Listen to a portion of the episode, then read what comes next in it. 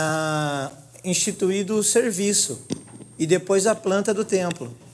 O serviço sacerdotal é instituído antes do, da planta do templo. Então, se você for lá para o 28:11, Davi dá a Salomão o desenho do templo.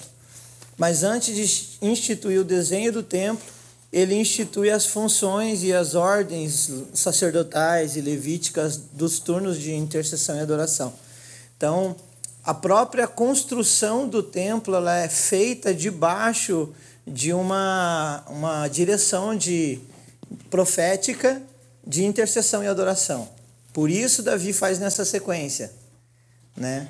Antes mesmo de, ou seja, para o templo ser construído de maneira correta, antes é preciso que haja o serviço correto.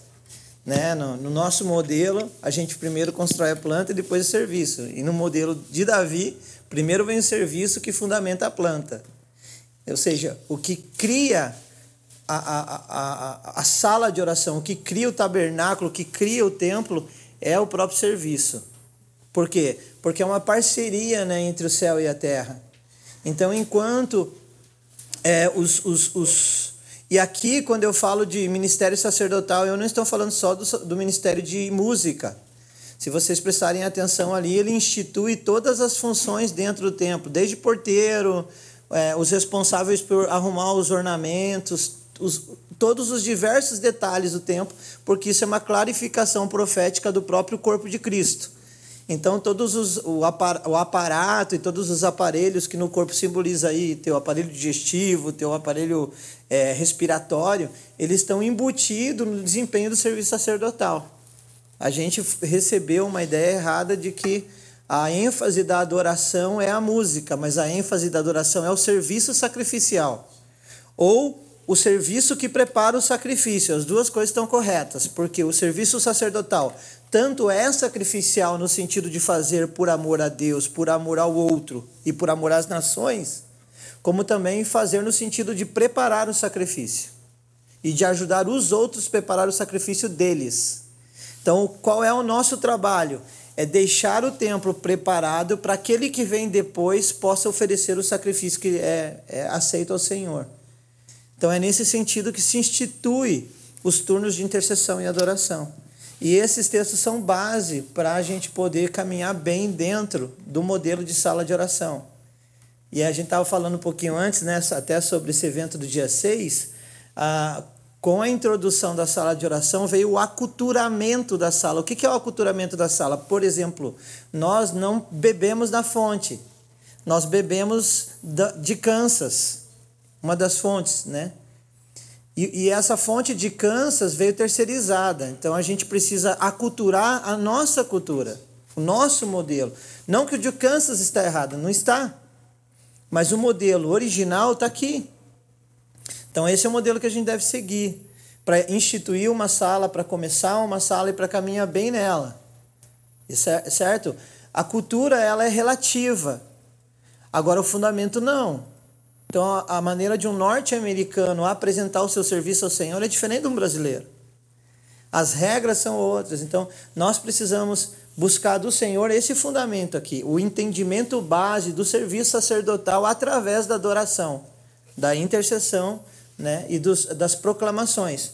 Interessante que a gente é, percebe também que os levitas eles, eles não roubam o chamamento das outras tribos. Eles entendem que o serviço sacerdotal é outro, mas que o serviço sacerdotal sustenta, por exemplo, o serviço da tribo de Zacar, que era um serviço tão poderoso, mas era de ordem profética, porque trazia entendimento profético que surgia a partir do fundamento da intercessão da adoração. Então eles sustentavam isso. Ou dos, dos, dos, da tribo de Gade, que já era uma pegada de, de luta, de guerra, né? Então era esse serviço que orientava as outras tribos, né? E, e lembrando que a tribo de Levi ela não tinha um território estabelecido e todas as outras ficavam ao redor do serviço sacerdotal que era realizado primeiro nos tabernáculos, depois no templo. Ou seja, o serviço sacerdotal ficava no centro. né? simbolizando inclusive o modelo da Nova Jerusalém, quando ela desce no milênio para estabelecer novamente esse serviço de forma universal. E no milênio, quem, quem vem primeiro? Né? Aqueles da primeira ressurreição que foram martirizados. A esse é dado o quê? O serviço sacerdotal na Nova Jerusalém. Não são todas as nações que vão, são homens de todas as escolhidos entre todas as tribos, línguas, raças e nações, que constituem e que vieram na primeira ressurreição e que fazem parte dessa capital né, mundial. Mas a gente vê em Apocalipse 22 que a árvore da vida está no meio e ela administra a cura para as nações. Porque as, as nações continuam funcionando. E quem libera e lidera essa movimentação são aqueles que são, têm esse chamamento. E já não mais de uma tribo, porque é a segunda ordem de Melquisedeque. Se você volta para entender Melquisedeque, Abraão paga o dízimo para ele depois de uma derrota de várias nações, com um exército constituído de vários povos. Então, é, ele junta vários povos e luta contra os exércitos inimigos. E esse ajuntamento reflete ao modelo do milênio. Quando ele vai pagar o dízimo para Melquisedeque, a quem Hebreus diz que é um sumo sacerdote levantado segundo a ordem de Melquisedeque. Ele está enfaticamente dizendo que todas as nações constituídas a partir da semente de Abraão reinarão com ele na cidade, constituindo a capital desse, desse novo modelo de governo. Né? Então, que, nesse, nesse momento escatológico, é o templo das medidas de Ezequiel certo? Que é o verdadeiro templo que vem. Então, gente, é, é muito importante esses fundamentos para que a gente possa fluir bem no entendimento daquilo que nós estamos construindo aqui. O que nós estamos construindo não é um chamamento local, é um chamamento universal. Ou seja, os fundamentos são universais. Não, não podemos diminuir os fundamentos a ponto de, não, nós curitibanos, curitibanos adoramos assim. Porque senão a gente vai lá para João 4 e fala, não, uns dizem que é nesse monte, outros dizem que é naquele. Não, vocês não. Você vai chegar. Diz, na, acho que é no final do capítulo, acho que no 28, que ele recebeu aquele projeto, aquelas instruções da mão do próprio Deus, né? Uhum. Então, não, não é cultural. O modelo, da, o, o fundamento da, que está na palavra. Não toda essa história ela começa no resgate da arca que tinha sido perdida, né? E Davi erra muito no processo, porque ele copia os filisteus, ele não copia o modelo de Moisés. Ele, ele não copia o modelo de Moisés. Deus tinha dado um modelo de carregar a arca. Ele pega o modelo. Os filisteus levaram numa carroça com bois novos. Ah, então eu vou trazer do mesmo jeito. Deu continuidade. Né? É, aculturou. É, aculturou. Ele ficou na horizontal. Não. Você não pode, os filisteus podem, porque são ignorantes. Você não. Você é, você é sacerdote, mano. Então tem que produzir e, e carregar a arca da maneira correta. Uhum. Né? Então é esse entendimento. Assim, a gente chama isso em teologia de princípio regulador. Ótimo. O princípio regulador ele, ele é regido, ele é julgado nos seguintes termos todo modelo tem que partir das escrituras. Uhum. Não importa a forma, uhum. a partir das escrituras. A forma de expressão, cada cultura pode ter a sua, a sua, a sua, a sua forma. Por exemplo, é, a, no protestantismo clássico, né, a gente vê que existe um protestantismo no Brasil que buscam observar o princípio é, regulador do culto, nas questões litúrgicas, mas muitos militam pela questão dos cânticos de Genebra, né? Uhum. que é mais aquela questão bem erudita, ah, e quem acabou influenciando anteriormente, que era o compositor de Lutero, era Bach, entendeu? E aí em Genebra os caras fizeram aquela parada bem sofisticada. Uhum. No Brasil eles tentam, é, é, fazem isso, mas só que daí o que, que é o princípio regulador? É, no cântico genebriano canta-se os salmos. Uhum. E foi muito interessante quando eu comecei a fazer dechuvar a, a, as, as, raízes da minha família, que eu tive a experiência de ir numa sinagoga, não messiânica. Uhum. E como eu fui criado dentro de um regime católico, É, eu não vi diferença da liturgia católica, muitos cantam os salmos e, e oram as proclamações. Aí. Uhum. É, daí já é o canto gregoriano. Sim, tanto o gregoriano como também o congregacional. O congregacional. Da sinagoga é a mesma coisa. Uhum. E aí, o que, que eu cheguei em conclusão, né? O, o sistema chamado orbital de cantar, as escrituras uhum. e orar as escrituras, uhum. não é algo novo principalmente dentro do contexto judaico, uhum. né, de, de, sinagoga, milenarmente sempre fizeram isso. Canta uhum. que ora e ora o que se canta. É isso mesmo. E o que, que se ora e se canta e canta o que se ora? É as escrituras.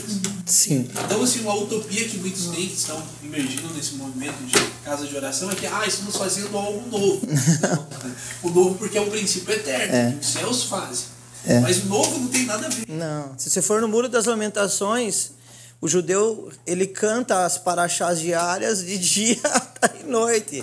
Ele está lá cantando. E, e aí, de, de, vez em quando, eles, eles entram num refrão coletivo, é, é fantástico, que daí todo mundo começa a dançar em roda e repetir aquele, aquele refrão. Eles cantam muito Esdras, Neemias e os Salmos, né? porque fala da reconstrução.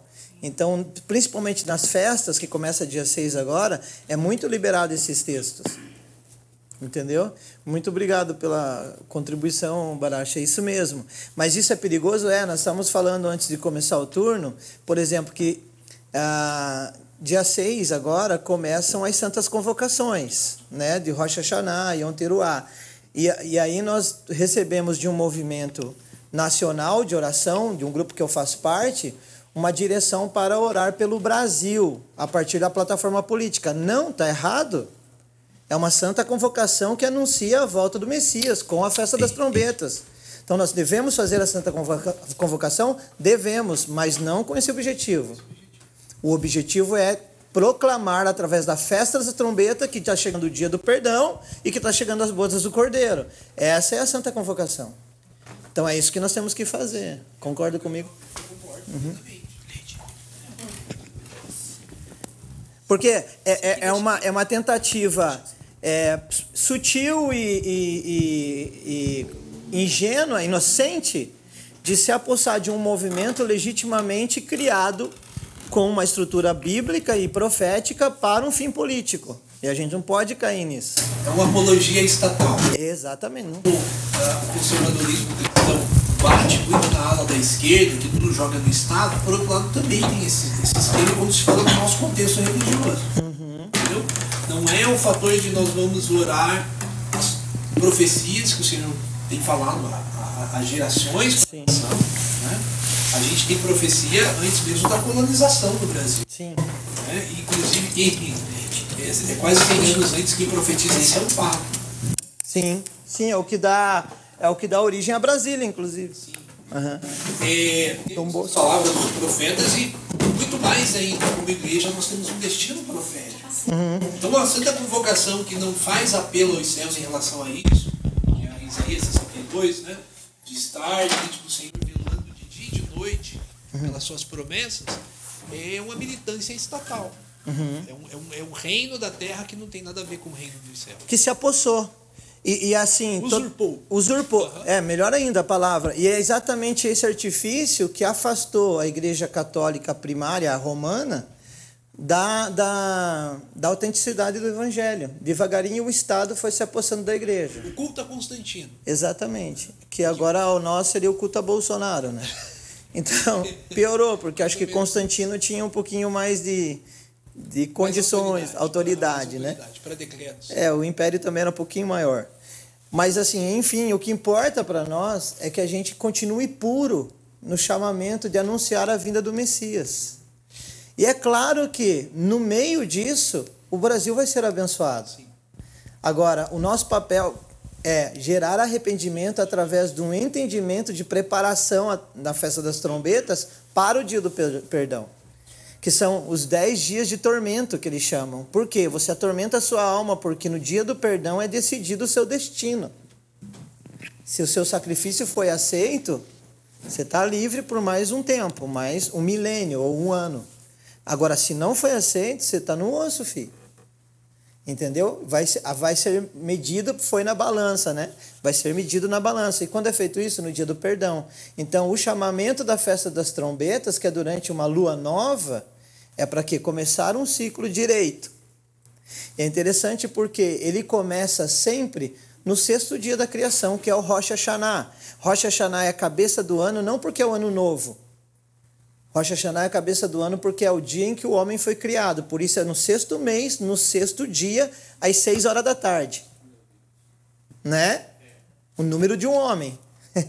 Mas não é o da, do falso, porque ele se aposta disso. É o nosso aniversário coletivo. É, é o nosso aniversário coletivo da humanidade. Perfeito. Tanto que agora, quando eles tentam restituir o terceiro templo, a, os orto, a, o, como é que é o nome do, da entidade que está tentando levantar o terceiro templo? Eles chamam os levitas de 70 nações que representam os 70 filhos de Noé, né? E eles fazem um recital exatamente nessa hora ou seja, no sexto mês, às seis horas da tarde, né? No sexto dia. Então, gente, o que, que a gente precisa entender disso? O que vale para nós, especificamente, não é o, o, o, início do ano civil, que é comemorado agora junto. Dia 6 é o início do ano civil em Israel. Mas o ano bíblico começa em Nissan, que é entre março e abril, não é agora. Então, o que vale para nós agora é o entendimento de Om Tiruá, que é a festa das trombetas, certo? E o básico de Om Teruá, os dois vigias que ficavam olhando na torre quando aparecia a lua para tocar a trombeta. É daí que surge o termo ninguém sabe nem o dia e nem a hora. É, isso era um, era um provérbio em Israel. E esse provérbio, e no original não existe a segunda parte desse texto que fala nem os anjos do céu nem o filho. Esse, esse, esse termo, essa, essa parte dessa frase não foi colocada depois. Só concluído, esse já fala, Zé. Então, é, essa desculpa de ninguém sabe o dia nem a hora, não, ela, ela não é totalmente verdadeira. É, a, a, a verdade é que quem não sabe nem o dia nem a hora, quem não põe os dois vigias vigiando. Quem são os dois vigias? Gentios e judeus olhando para que quando começa a festa das trombetas, toquem a trombeta. Por isso não tinham dois vigias. é, falando sobre essa questão de. Pega o microfone, por favor.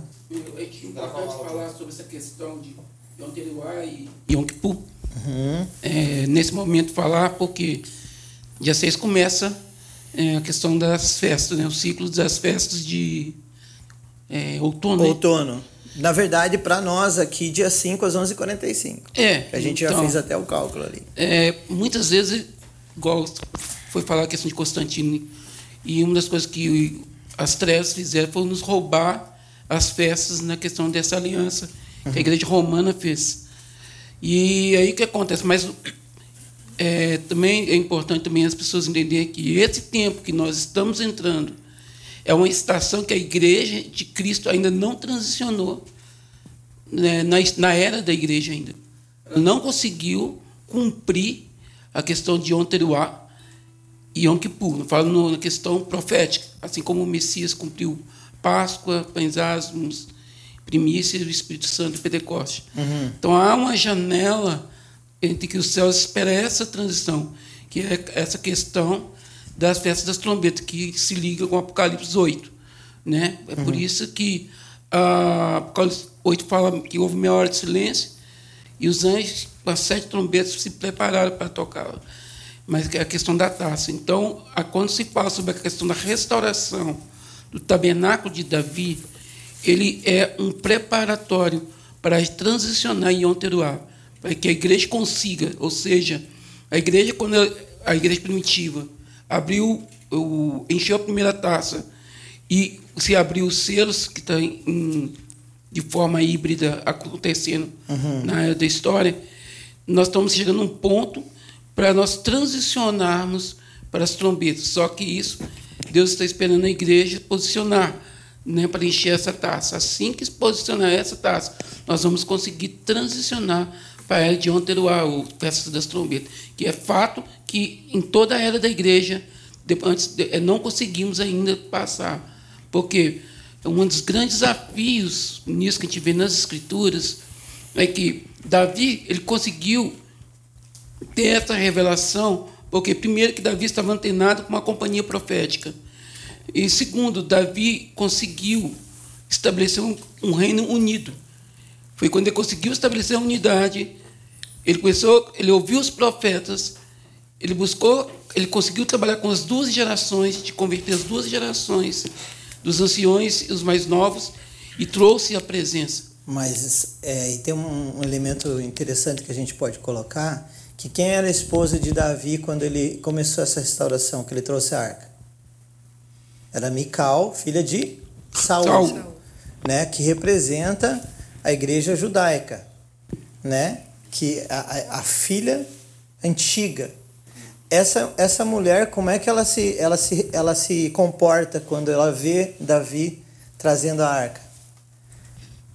Ela, ela desdenha na, na janela e ela é excluída e nunca mais entra na presença do rei. Daí é chamado o quê? Uma adúltera. Né? Que é Betseba, que gera o filho da promessa que é Salomão, que representa os gentios. Certo? Mas esse filho gera o quê? Ciúme nos outros. que é o papel da igreja agora. Para resgatar os judeus, esse é o nosso papel. Esse é o nosso, é, o nosso chamamento. Então, o que o Israel está falando no sentido de transicionar é isso, entender essa posição de chamar os judeus. Que exatamente esses juízos que acontecem no Apocalipse é tanto para judeus como para os gentios que não se arrependeram. Os selos têm uma referência muito forte para chamar os judeus ao arrependimento. A diferença é que colocado os ciúmes de Israel, né, dos judeus naturais, e eles são reenxergados Isso.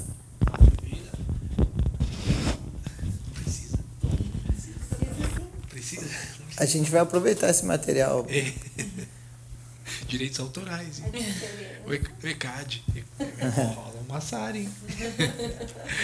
É, enquanto a- o propósito de, de provocar os ciúmes de Israel ou dos judeus naturais é o reenxerto, conforme Romanos 11, a, em contrapartida, Pedro vai dizer que é o juízo de Deus contra as nações. Uhum. Que esse juízo começou sobre a sua casa. E a casa que ele está dizendo ali, a gente interpreta muito pela igreja. Uhum.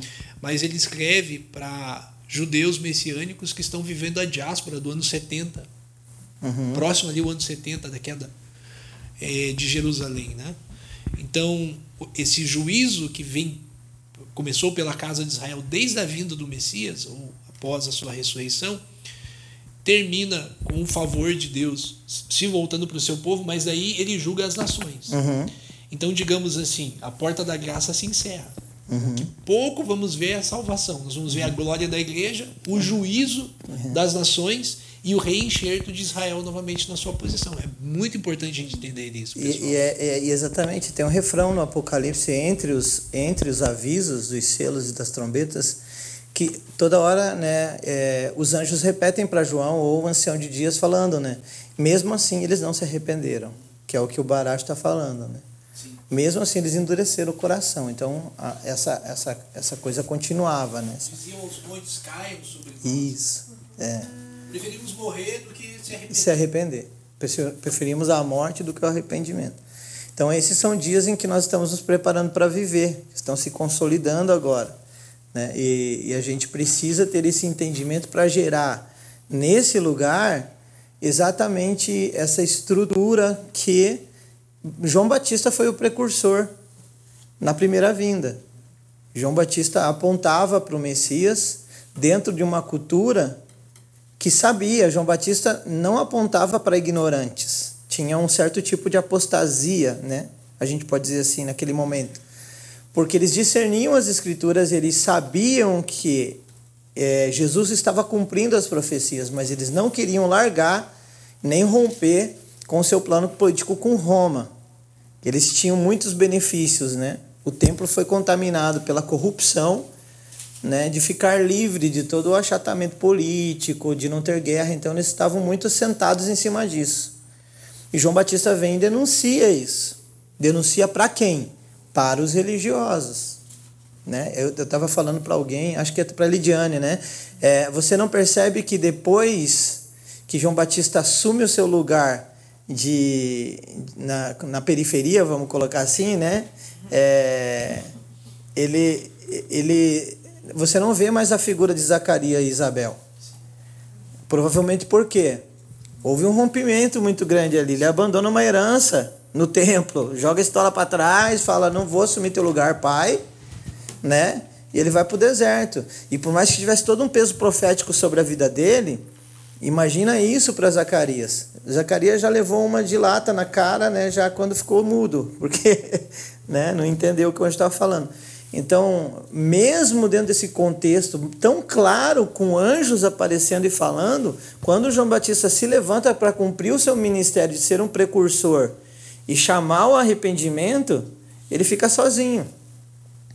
E essa geração tem esse mesmo chamamento, a Bíblia fala sobre isso, que é as taças de Apocalipse 8. É, outra coisa a taça. É saber é que, além de nós estarmos entrando nesses ciclos das festas que vão entrar agora, dia 6, é, é importante saber que nós também vamos entrar num Shemitah, né, que é o sétimo Sim. ano de descanso. Sim. Por quê? É, mas, na realidade, esse Shemitah, ele, se você for olhar os, os anteriores, né, 2001, teve a queda do World Trade Center, foi um Shemitah, né, 11 de setembro. 2008, teve a queda da Bolsa Dow Jones, 7,77, foi o Shemitah.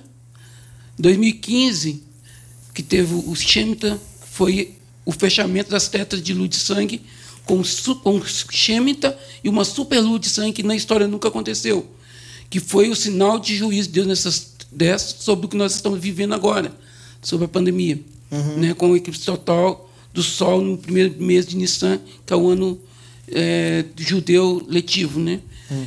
E agora nós estamos fechando mais um ciclo de sete anos. Segundo o, o Jonathan Cole, né, esses sete anos, é, na verdade, no Shemitah, Deus bate o martelo de julgar as nações.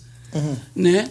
E uma das formas que Deus julga as nações é punindo a questão da economia. O Shemitah é, o Shemitah é uma espada de dois gumes, né? Ele, ela, é, a palavra Shemitah tem dois significados, né? Eu não lembro, é colapso ou é, redenção. Então, para quem cumpre, redenção. Para quem não cumpre, colapso. É, e o que aconteceu no Brasil foi isso. Por exemplo, Brasil, em 2015, viveu uma, é. entrou uma crise terrível financeira. Então, nós estamos entrando novamente no próximo Shemitah. E é importante entender, porque essa nova estação, nós vamos entrar de sete anos agora, daqui para frente, vai demarcar muitas decisões, muitas coisas que vão acontecer no mundo. Uhum. Porque esses três Shemitahs anteriores que aconteceu foram marcos na história. 2001, o outro Trade Center. 2008, a, a, depressão. Em 2015, o Brasil passou um momento muito crítico. Uhum. E até hoje nós estamos tentando se recuperar a nossa economia por causa dessa é, é, esse problema financeiro que aconteceu com a nossa nação. E aí Deus ainda sinalizou sobre uma situação pior, que foi a questão da pandemia que nós estamos colhendo a nível mundial.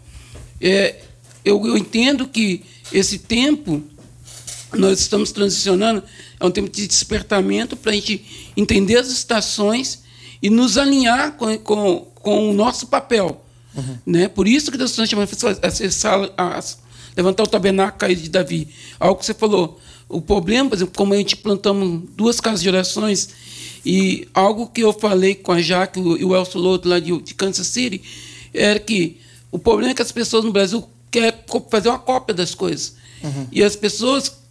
Eu falei, Elcio, é, já que eu, eu, temo que as pessoas vão pegar as casas de orações é, e vão fazer com a cópia e vai se tornar mais uma denominação com uma outra roupagem.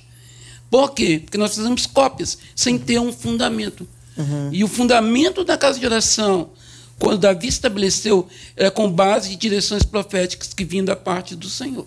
É, é inevitável isso, né? Sempre que vem o verdadeiro, o falso vem antes ou vem junto. Né? Sempre vai acontecer isso. O importante é que lado nós estamos, né? Se a gente discernir o verdadeiro, a gente está dentro dele. E com relação a, é importante a gente falar desses ciclos que o que Israel colocou, né, que é, ele falou do Shemitah, mas eu quero incluir o Shabá e o Jubileu. O Shabá é um descanso pessoal, individual. O Shemitah é um descanso da criação. O Shabbat da criatura. O Shemitah da criação. E o jubileu dos dois. Porque a criatura volta para sua propriedade original, a sua, a sua herança. Certo? Então esses três ciclos apontam para o descanso, o dia do descanso, que é o milênio. O milênio vai acontecer num, num sábado, num Shemitah e num jubileu. É, mas o, houve o jubileu agora recentemente. Sim, 2015, se não me engano. Sim, sim. É, mas que Não, são em, 2017, não, 2017. todas as, todos os, os ciclos, como as- as festas, eles são ensaios gerais, eles são ensaios para aquilo que o Messias vai fazer. Inclusive o termo santa convocação em Levíticos 23, no original significa ensaio geral. Né? Essas são as festas do Senhor, são ensaios gerais. E por isso que na primeira vinda os religiosos eram indesculpáveis, porque eles ensaiavam a Pechá ou a Páscoa desde o Êxodo. Era obrigatório que eles conseguissem discernir em Jesus os elementos daquilo que ele estava fazendo, não tinha como não. Era indesculpável. A mesma coisa para nós hoje. É indesculpável se o Messias vem e a gente não consegue enxergar nele os elementos né, do que acontece durante a festa das trombetas, de Yom Kippur e, do, e de Sukkot. Diga-se de passagem, ele fala em João 6, quem não comer da minha carne, não beber do meu sangue, não tem parte comigo. Você pergunta para mim, qual é o sangue que ele colocou nas talhas da primeira festa das bodas que ele faz?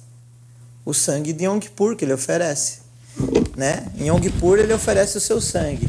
E em bodas ele aparece nas talhas. E a água se transforma em vinho, que é um simbolismo do sangue de Cristo. Tudo isso é profético, é claro, não, era, o- não é substanciação, né? Não. Ô, ô, Assis, é, só queria pegar um gancho nessa parte só para a gente entrar numa parte que, é, que eu vejo que nós, como igreja, nos perdemos com relação ao arrebatamento. Né? É, tem essas confusões aí do pré, pós, meso. É, e E só, eu- só uma colocação: o Espírito Santo não segue, não respeita linhas teológicas, tá? Isso, Por isso só serve para nós, não nós. Então, mas é porque eu- eu- eu- o que a gente tem caminhado entendido, é essa confusão se dá na congregação, porque a, a referência que o Senhor nos deu como modelo de agenda dele foram as festas bíblicas. Sim. Entendeu? O Espírito Santo fez, foi categórico, veio se manifestar no Pentecoste. Né? O filho na- foi, morreu na, na Páscoa. Quando Jesus estava morrendo na cruz, no, no templo, o sacerdote estava sacrificando o cordeiro. E assim ele foi o pães e foi as primícias entre os mortos. Agora, é, a agenda de Deus, quando a gente fala sobre o Yom Teruah e Yom Kippur e trombetas é, e tabernáculo, é, se você entende esse ciclo das festas, você começa a entender é, o que realmente o Senhor fala sobre a questão de arrebatamento. Por quê? Porque, na realidade, é o seguinte: é, quando nós conseguimos encher essa taça, esses anjos que se posicionam no Apocalipse 8, as sete trombetas, eles tocam as trombetas.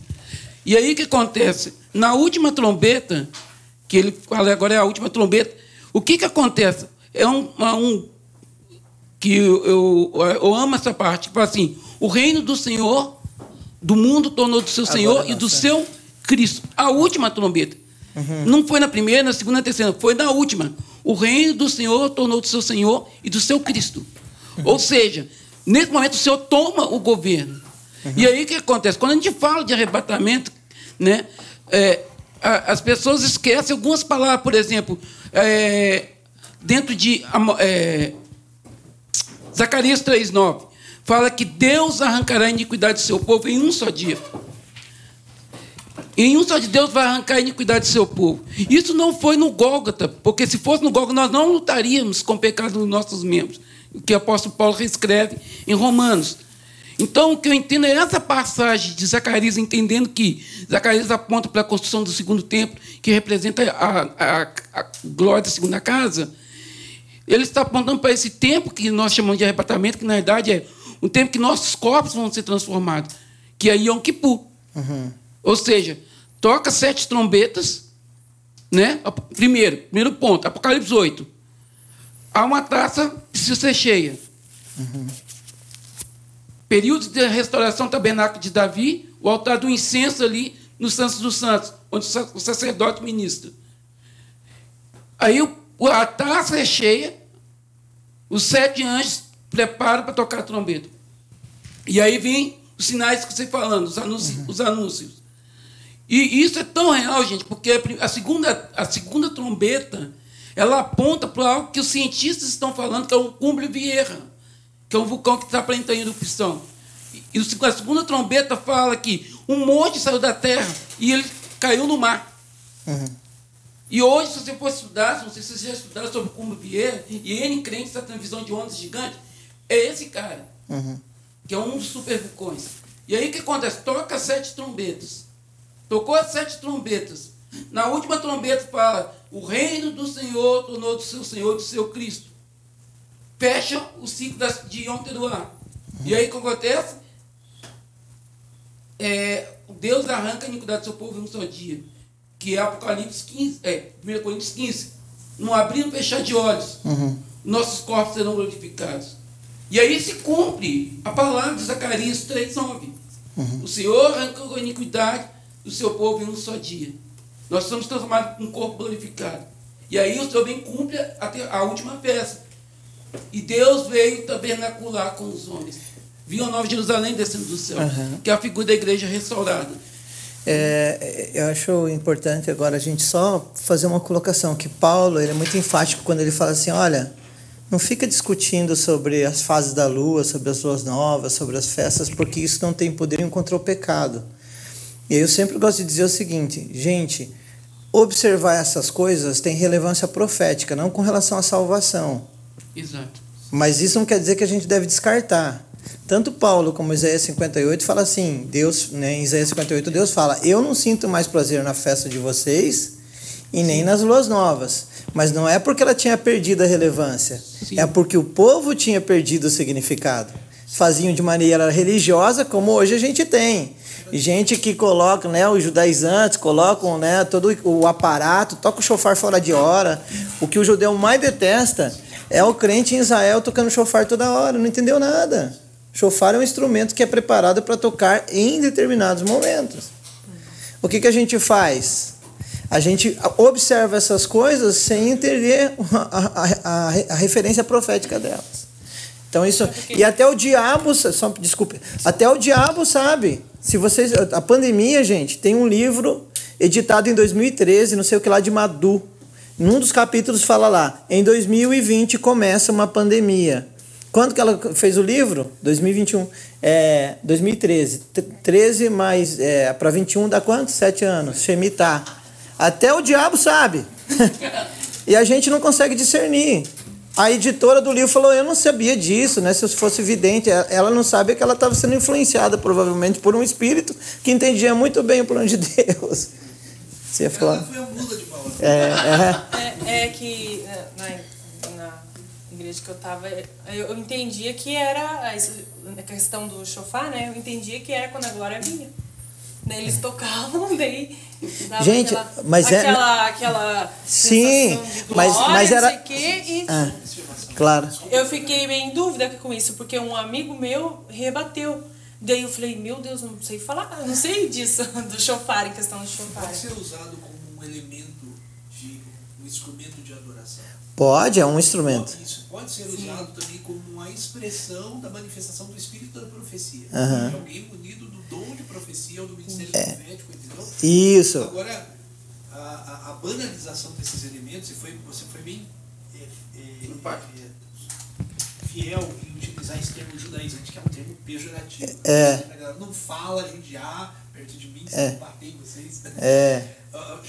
Essa questão do judaizante na igreja evangélica é essa usurpação dos elementos de entendimento. Exatamente. Seja da menorá, a, a, estrela de Davi, que na verdade não é a estrela de Davi, é um selo, é o selo de Salomão. Isso. É até um, tem uma perspectiva é, sionista, né?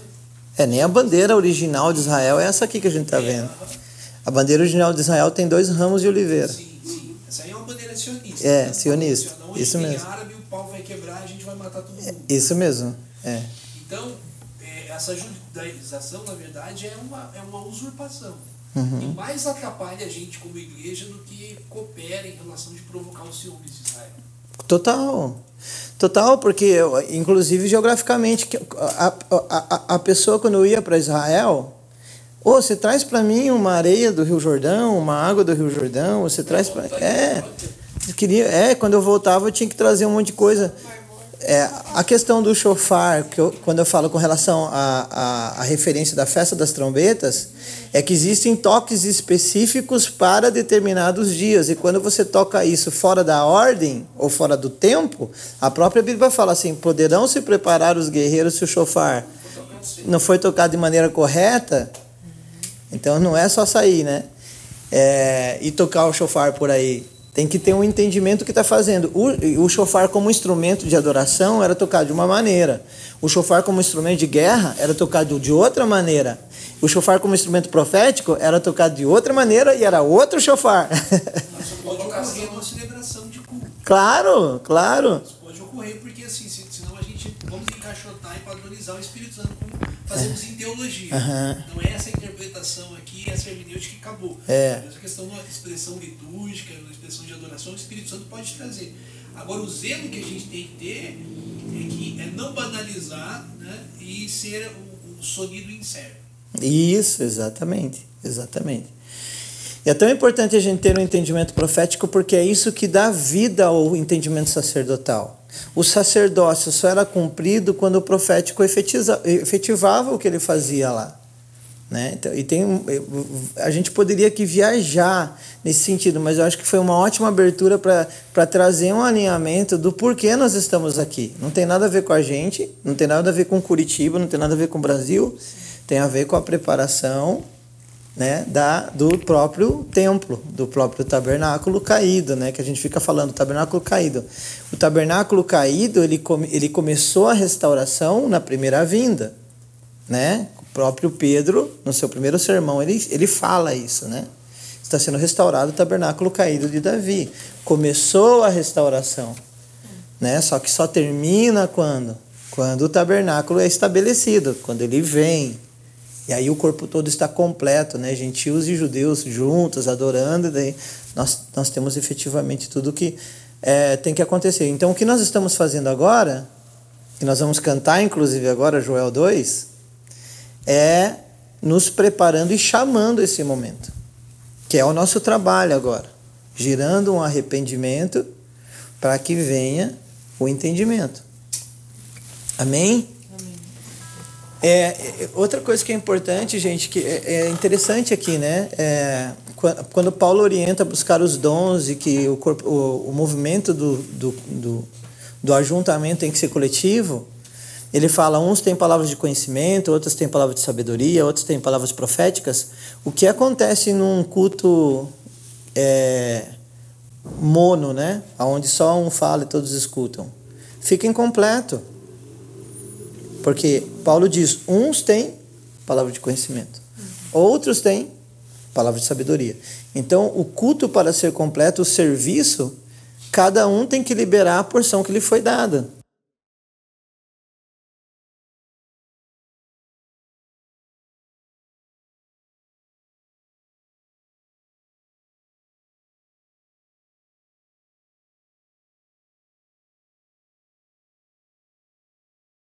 Aculturado de Roma, aculturado do protestantismo, aculturado dos assembleianos, aculturado do norte, dos norte-americanos.